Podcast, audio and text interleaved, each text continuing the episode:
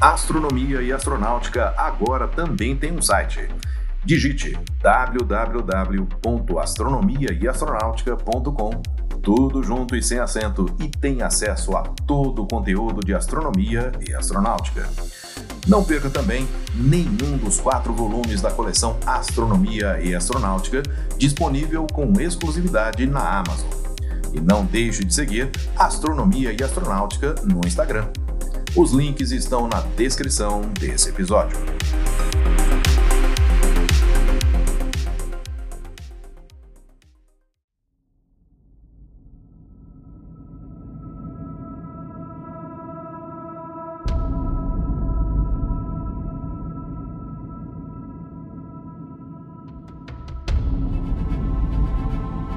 cientista planetário, astrônomo, astrobiólogo, astrofísico, escritor, divulgador científico e ativista norte-americano. Ele foi Carl Sagan.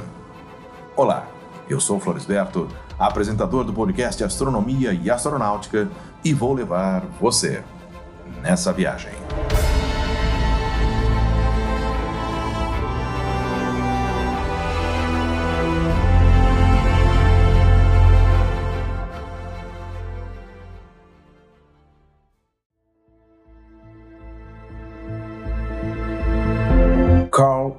Edward Sagan nasceu em 9 de novembro de 1934 em Nova York em uma família de judeus ucranianos. Seu pai, Samuel Sagan, era um operário da indústria têxtil nascido em Kamenets-Podolsky, Ucrânia. Sua mãe, Rachel Molly Gruber, era uma dona de casa de Nova York. Assim que começou o ensino fundamental, Carl Sagan começou a manifestar uma forte curiosidade pela natureza. Sagan recorda-se de suas primeiras viagens para a biblioteca pública, sozinho, com a idade de 5 anos, quando sua mãe arranjou-lhe um cartão da biblioteca. Ele queria aprender o que eram as estrelas, já que nenhum de seus amigos ou até mesmo seus pais sabiam lhe dar uma resposta clara. Quando tinha seis ou sete anos de idade, ele e um amigo viajaram para o Museu Americano de História Natural, na cidade de Nova York. Enquanto estavam por lá, foram ao Planetário Hayden e andaram na exposição sobre objetos do espaço, como meteoritos, e também foram às exposições de dinossauros e outros animais em seus ambientes naturais. Ele concluiu o ensino secundário na escola Highway High School, em Highway, Nova Jersey, em 1951. Carl Sagan frequentou a Universidade de Chicago, onde participou da Sociedade Astronômica Ryerson, graduando-se em artes em 1954 e com honras especiais e gerais em ciências em 1955.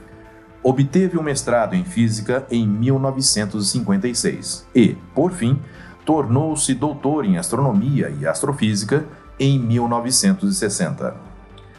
De 1960 a 1962, Sagan desfrutou de um programa de bolsas de pesquisa da Universidade da Califórnia em Berkeley.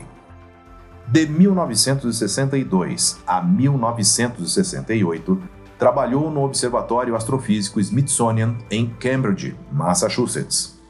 Simultaneamente, Sagan lecionou e pesquisou na Universidade Harvard até 1968, ano em que ele se juntou à Universidade Cornell em Ithaca, estado de Nova York.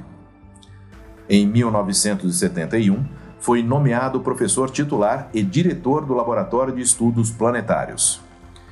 De 1972 a 1981, foi diretor associado ao Centro de Radiofísica e Investigação Espacial de Cornell.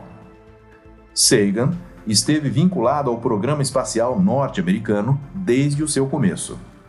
Já na década de 50, trabalhou como assessor da NASA, onde um de seus feitos foi dar as instruções aos astronautas participantes do programa Apollo antes de partirem para a Lua.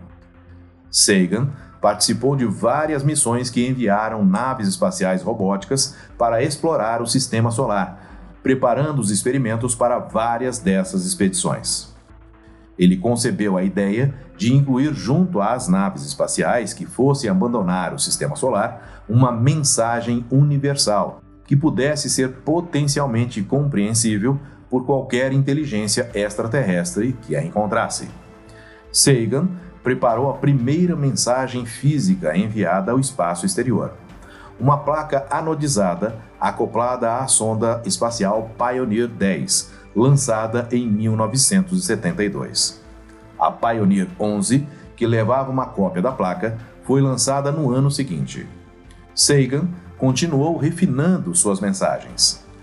A mensagem mais elaborada que ajudou a desenvolver e preparar foi o disco de ouro das Voyager 1 e 2, que foram lançadas em 1977.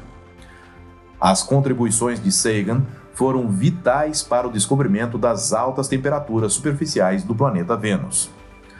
No início da década de 60, a ciência nada sabia sobre quais eram as condições básicas da superfície deste planeta.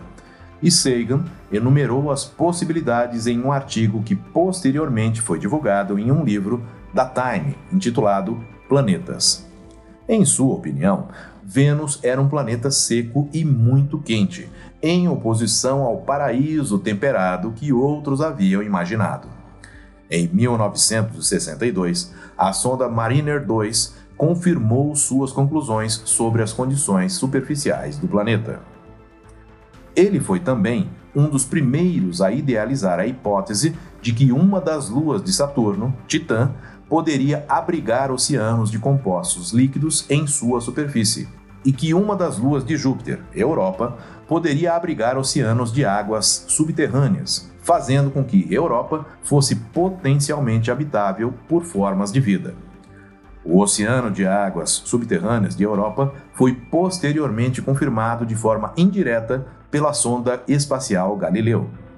Além dessas, Sagan contribuiu com outras diversas descobertas.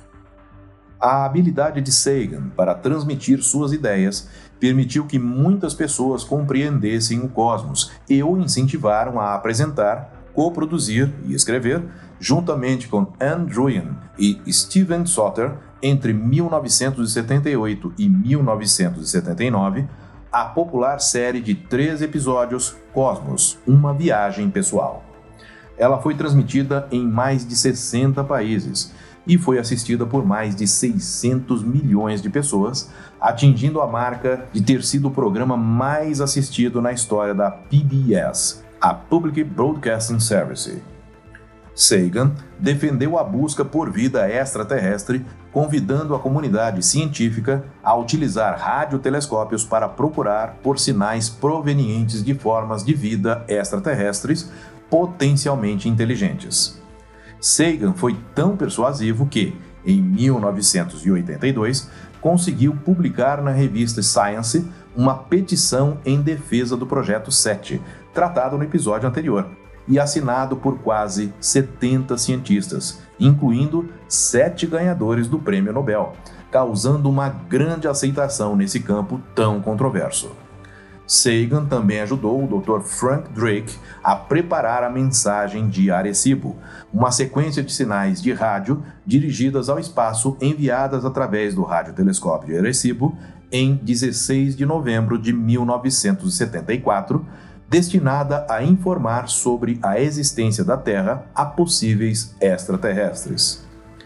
No dia 14 de fevereiro de 1990, tendo completado sua missão primordial, foi enviado um comando à Voyager 1 para se virar e tirar fotografias dos planetas que havia visitado. A NASA havia feito uma compilação de cerca de 60 imagens, criando neste evento único um mosaico do sistema solar. Uma imagem que retornou da Voyager era a Terra, a 6,4 bilhões de quilômetros de distância, mostrando-a como um pálido ponto azul na imagem granulada.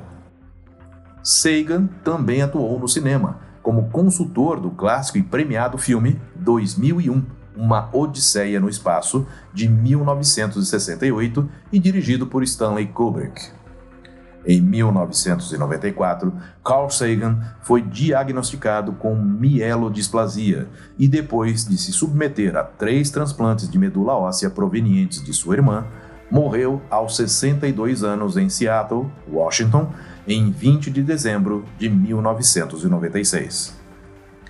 Além de diversas premiações, Carl Sagan foi autor de mais de 600 publicações científicas e mais de 20 livros de ciência e ficção científica.